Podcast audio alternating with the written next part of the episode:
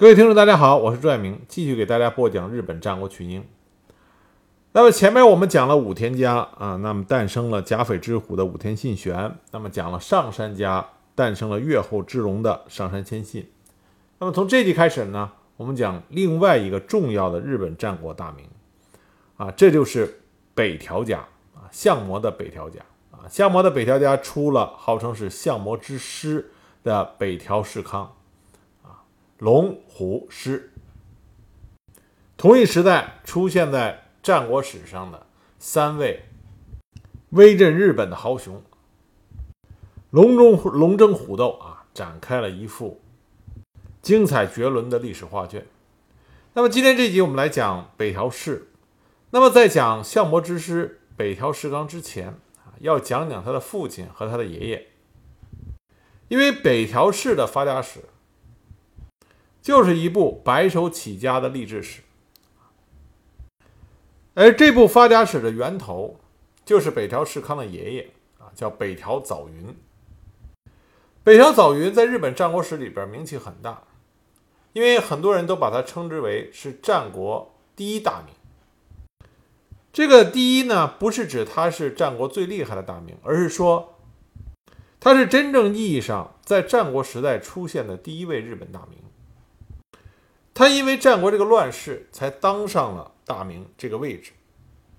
而且呢，北条早云成名，他的时间比较晚，他属于大器晚成的那种，以至于现在在日本史学界，关于北条早云他的前半生到底是什么样，依然是争论不断，谜团重重。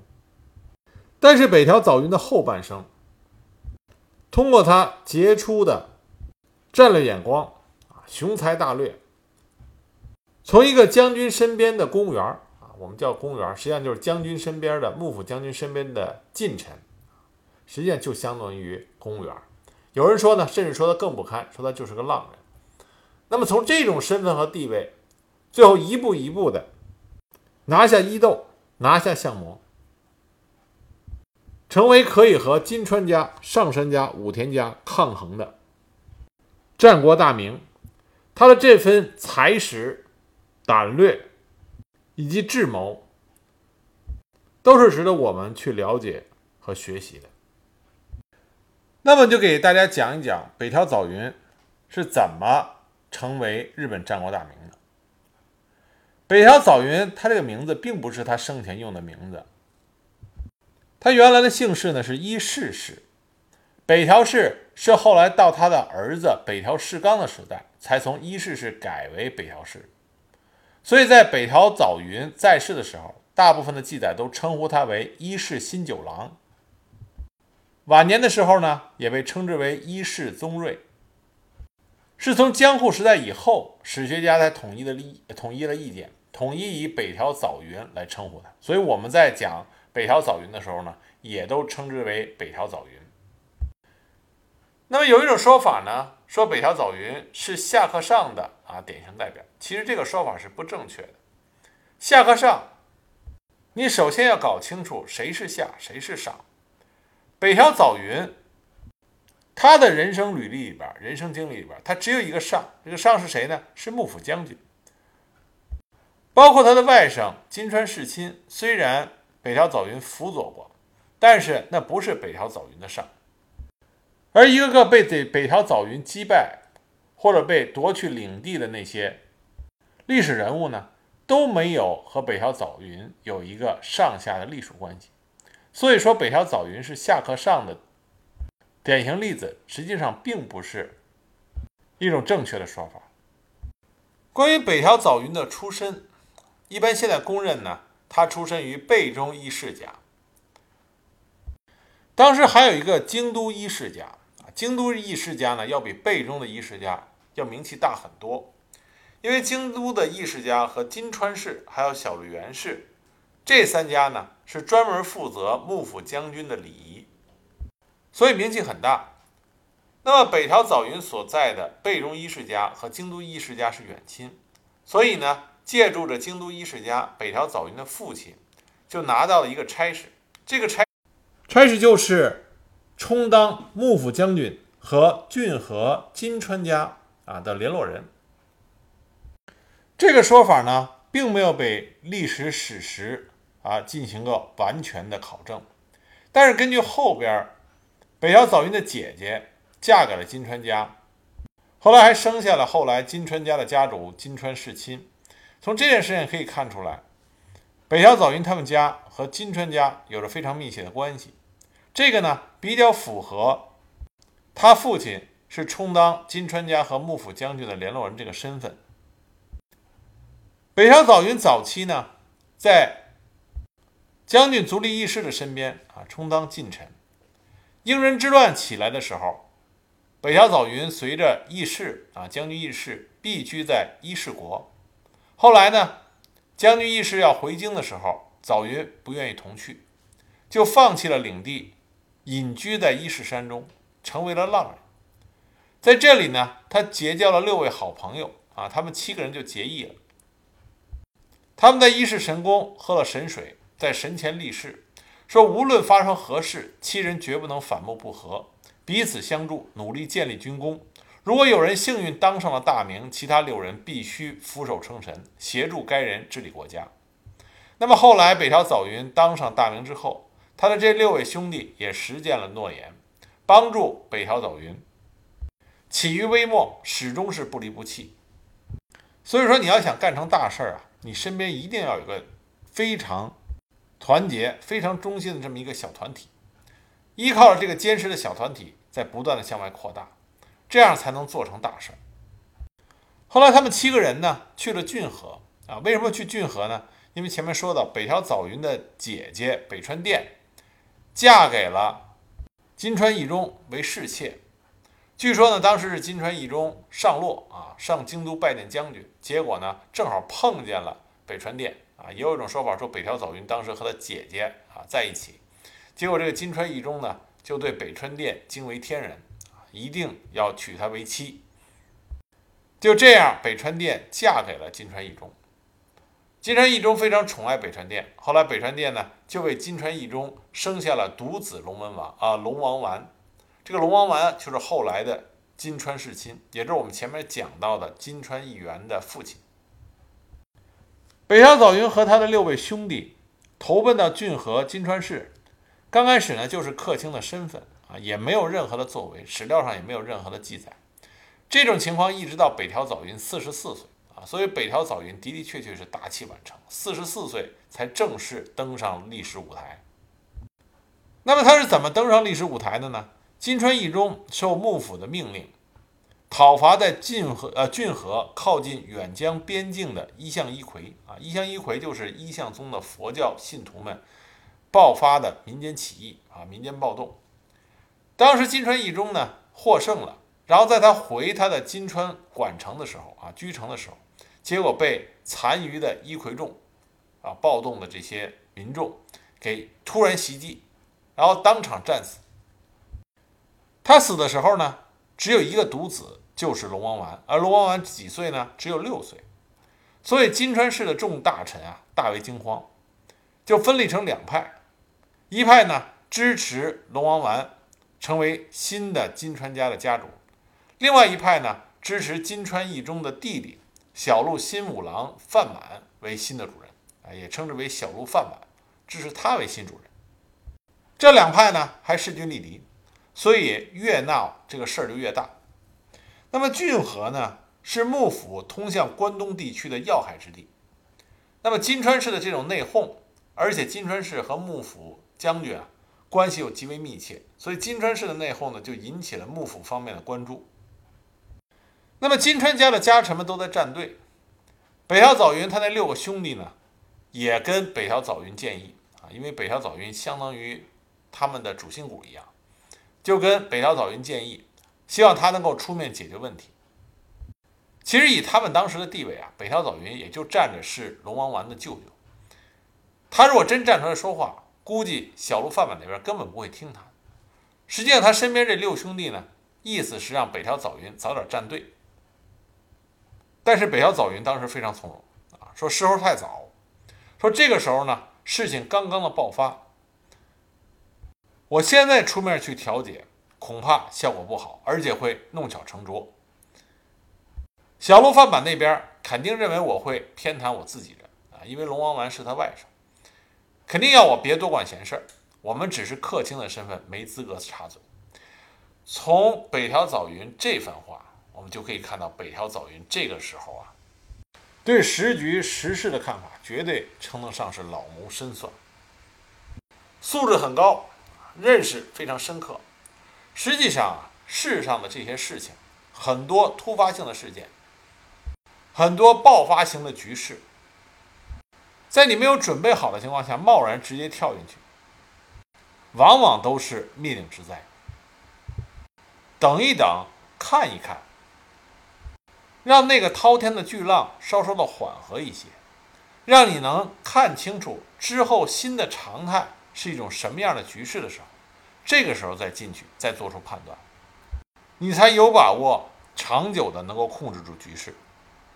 而北条早云呢，深明此理，所以他跟自己的六兄弟说：“不要着急，我们看看再说。”那么金川家的这两派呢，最后爆发了严重的冲突，险些以刀兵相见。而这个时候呢，绝月宫方足利政之联合山内上山县政出兵三百，山谷的上山定政派遣家老太田道观领兵五百前往骏河观察动乱。啊，山内上山家和山谷上山家是当时关东非常有势力的两个上山的家族，他们都想趁乱。去吞并骏河的金川市。那么，根据史料记载说，北条早云这个时候站出来了，提出了一个结折中的方案来调解两派重臣的冲突。在获得了两派重臣的承认和允许之下，就前往两军的阵地呈报。当时，北条早云提出的折中方案是：龙王丸是金川家的继承者。那目前呢，先由小鹿范满。充任龙王丸的监护人，范满可以在龙王丸尚未元服之前，先暂时代理金川家的政事。那么太田道观就同意了，并且在他的帮助下，绝月宫方和山内上山联合军也同意了这个折中案，两军同时退回其领内。这段听上去好像北条早云很厉害啊，他出面抓住时机一说，那么两个上山家。都同意了，就消除掉了金川家的外部威胁。但是历史不是演绎，不是故事。这段简单的历史记载里边，背后是有非常深的背景的。北条早云他只是金川家的一个客卿，他凭什么能说服手握重兵的太田道观轻易的同意他的说法而退兵呢？太田道观那也是战国初期关东地区赫赫有名的战将，他是不可能轻易的就被北条早云给忽悠的。这背后实际上有一个非常符合逻辑的推测，那就是北条早云不是代表他自己的意见，北条早云提出的这个折中方案实际上是来自于幕府。幕府将军家和金川家的关系是其他任何一个。大名都没有办法替代的，因为金川家的祖宗是足利幕府之祖足利尊氏的三子，全是相当于副将军，而且是直系子孙。如果京都的将军无后，金川家的资格是可以继承将军地位。所以说，金川家和幕府将军家实际上是一家。那如果金川家被上山他们家，无论是被山内上山还是山谷上山给灭掉的话，那么骏河就变成上山家的，而骏河呢？又是幕府用来遏制关东地区的要害之地，因此幕府绝对不会让骏河落入上杉家之手。无论北条早云是不是代表了幕府家提出的这个建议，还是说北条早云看出了幕府家的想法，提出了这么个建议，但北条早云这个建议的背后，挺他的、支持他的，实际上是幕府。这就使得太田道观不得不同意了北条早云的建议。无论北条早云是代表幕府，还是说他揣测对了幕府的心思，北条早云这个事接得非常的漂亮，一下子就把他在金川家的地位从客卿，从龙王丸的啊龙王丸的舅舅这么一个地位，提升到了北川殿和龙王丸可以倚靠的重臣啊这么一个地位。那么各方成功的接受了北条早云提出的这个折中方案。那么成功归来的北条早云呢，也没有以功劳而自居，反而离开了骏骏河，回到了残破不堪的京都，再次的担任幕府的公务员。这期间呢，北条早云除了处理必要的公务以外，大多数时间都在他居住的禅寺里修心养性。其实越在乱世啊，这种养气的功夫越重要。乱世之中。不缺乏热血澎湃，缺乏的是沉着冷静和能够等待的耐心。而北条早云呢，正是给我们做出了一个榜样。北条早云整整蛰伏了八年之久，到一四八七年的时候，这个时候龙王丸已经是十七岁了，准备好要进行元服的仪式，然后正式的继承金川家的家督。可这个时候，小鹿范满和他的党羽不肯交出家督权，并且提出了许多无理的要求来延后龙王丸的服元服时间。那么北川殿啊，北川殿一看情况不对，就写了密信，派人送到京都通知北条早云。那北条早云接到密信之后，就明白了，他出山的机会到了。那么此去骏河将无法再回到京都了。他的人生已经发生彻底的改变。这一年，北条早云多大岁数呢？啊，这一年的北条早云啊，是五十五岁。北条早云能在五十五岁的高龄选择一条前途未卜、风云激荡的崛起之路，就凭这一点都非常的令人佩服。而更为难得的是，北条早云为他的崛起之路做了充分的准备。真正做到了“不鸣则已，一鸣惊人”。北条早云去骏河的时候，就带着他那六个兄弟，他们是秘密到达骏河的。这个时候正是两派人马争吵到最厉害的时候。一到骏河以后，北条早云马上就与支持龙王丸的金川的家臣们联络，并且秘密聚集了众人。因为北条早云在八年前的表现。已经得到了龙王丸和他那些家臣们的信任和尊重，所以呢，当北条早云提出他的看法和意见的时候，立刻得到了众人的同意。那么北条早云的提议是什么呢？北条早云就说：“我们八年前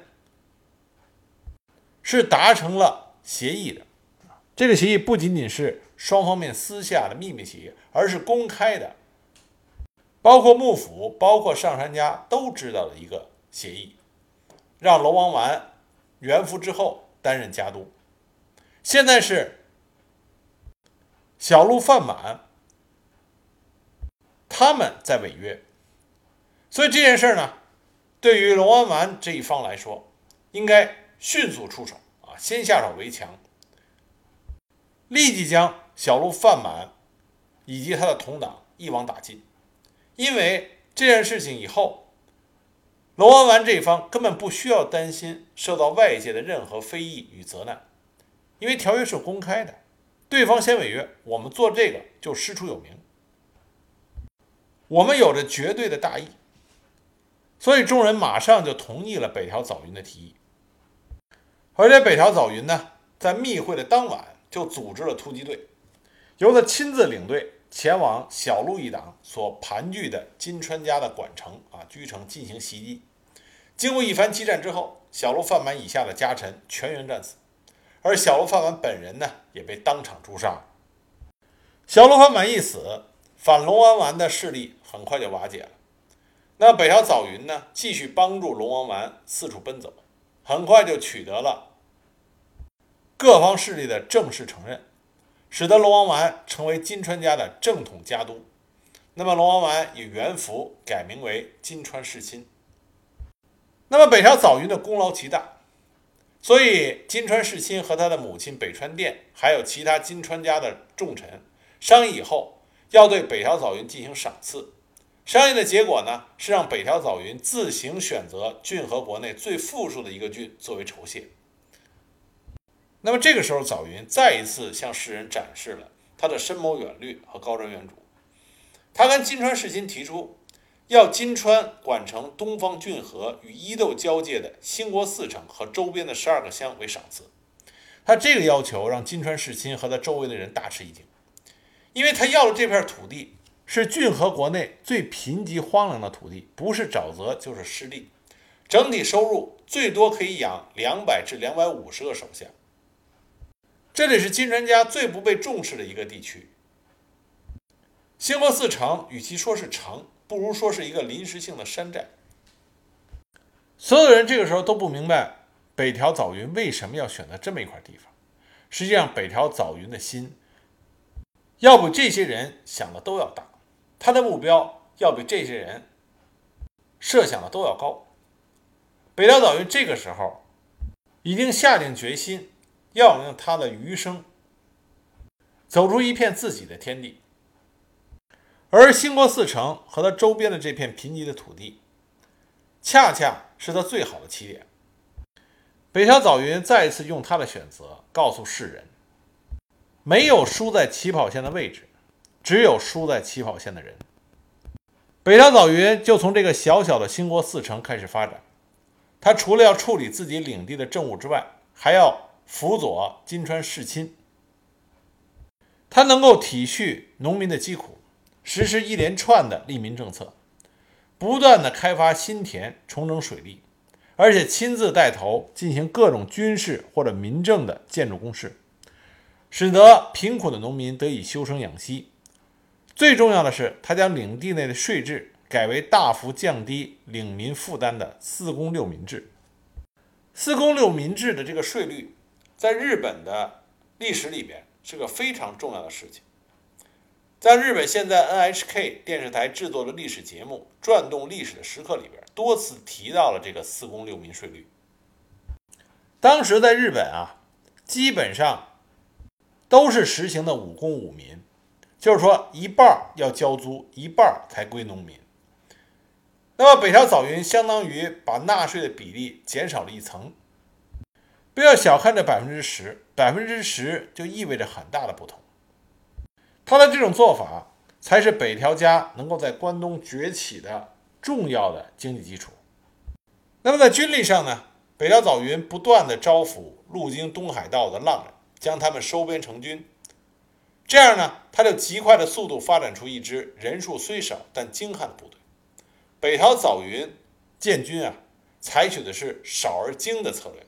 因为他毕竟他的领地比较贫瘠，养不起庞大的军队，所以他重视的是质量而不是数量。而作为杰出的军事将领，北条早云就意识到了，要想在军事上取得胜利，最重要的还是要保证情报收集上的充足性和准确性。所以他开始接触相模西境香根山群中有后来战国三大忍众之称的丰魔忍众。很多人都知道风魔小次郎，这就来自于风魔一族。那么风魔忍众呢，就大幅度的强化了北条早云的情报收集来源，这使得他能够对关东地区的很多事情了如指掌。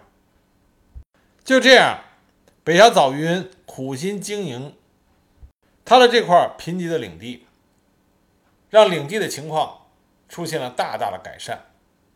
那北条早云呢，也在等待着他的机会。他的等待并没有太长。